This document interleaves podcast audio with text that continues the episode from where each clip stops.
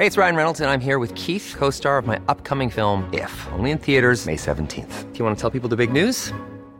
All right, I'll do. Sign up now and you'll get unlimited for $15 a month in six months of Paramount Plus Essential Plan on us. Mintmobile.com slash switch. Upfront payment of $45 equivalent to $15 per month. Unlimited over 40 gigabytes per month. Face lower speeds. Videos at 480p. Active Mint customers by 531.24 get six months of Paramount Plus Essential Plan. Auto renews after six months. Offer ends May 31st, 2024. Separate Paramount Plus registration required. Terms and conditions apply if rated PG. Estas son las breves del coronavirus. La información más relevante sobre el COVID-19 por el Heraldo de México.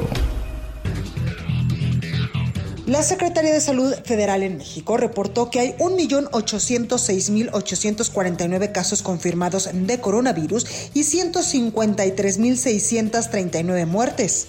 A nivel internacional, el conteo de la Universidad Johns Hopkins de los Estados Unidos reporta que hoy en todo el mundo hay más de 100.739.000 contagios de nuevo COVID-19 y se ha alcanzado la cifra de más de 2.170.000 muertes.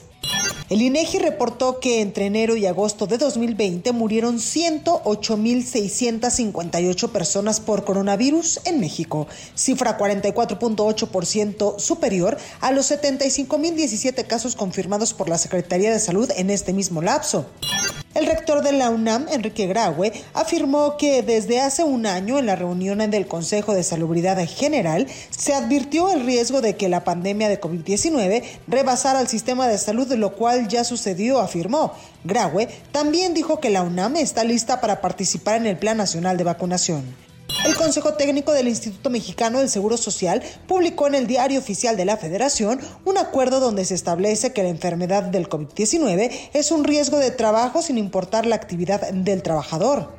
Cinco alcaldes del estado de Oaxaca, en el sur de México, fallecieron a consecuencia de coronavirus y se sumaron a los nueve presidentes municipales que han muerto en la entidad durante la pandemia, de acuerdo con las autoridades locales de salud. Alicia Bárcena Ibarra, secretaria ejecutiva de la Comisión Económica para América Latina y el Caribe CEPAL, dijo que ante los efectos del coronavirus, el gobierno de México requiere de una reforma fiscal progresiva que le garantice mantener e incrementar los apoyos sociales existentes y ampliarlos a otros sectores. China recurre a las pruebas rectales para detectar coronavirus en sujetos de riesgo o viajeros que llegan del extranjero, un método más fiable pero criticado por los internautas. El país ha logrado frenar en gran medida la epidemia y solo se han registrado dos muertes desde mayo. Expertos se han sorprendido por un extraño caso de un hombre de 61 años con linfoma de Hodgkin que se curó debido al nuevo coronavirus. El caso médico publicado en el British Journal of Hematology pudo superar este tipo de cáncer pese a estar en fase 3 y tener todos los pronósticos en contra. Científicos canadienses realizaron un estudio que sugiere que algunos extractos de la cannabis sativa puede ayudar a reducir los niveles del receptor de la célula huésped a la que se adhiere el virus SARS-CoV-2 para ingresar y propagarse en el cuerpo. Heineken México anunció la producción de 50 toneladas de hielo carbónico para transportar vacunas contra COVID-19 a menos 70 grados centígrados que pone a disposición para las diversas instituciones de salud a nivel nacional.